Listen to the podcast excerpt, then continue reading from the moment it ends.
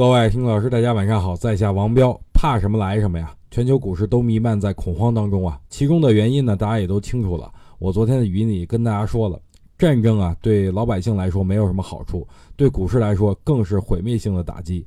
我一直都希望世界和平，所以呢，咱们都祈祷战争不要到来。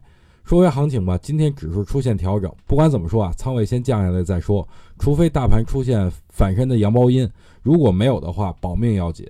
但这仅限于高高在上的上证指数。对于创业板，我的看法依然没有改变，大牛市即将来临。大家应该都知道啊，本次大盘虽然涨得很高，但是都是场内资金拉动的，场外资金基本没有。所以，如果上证指数出现调整，资金出来，第一选择就是低位的创业板。所以，有可能趁着本次事件提早完成资金转移的过程。如果一旦资金流入到创业板当中来，哎，那咱们所说的创业板的牛市。就离咱们不远了。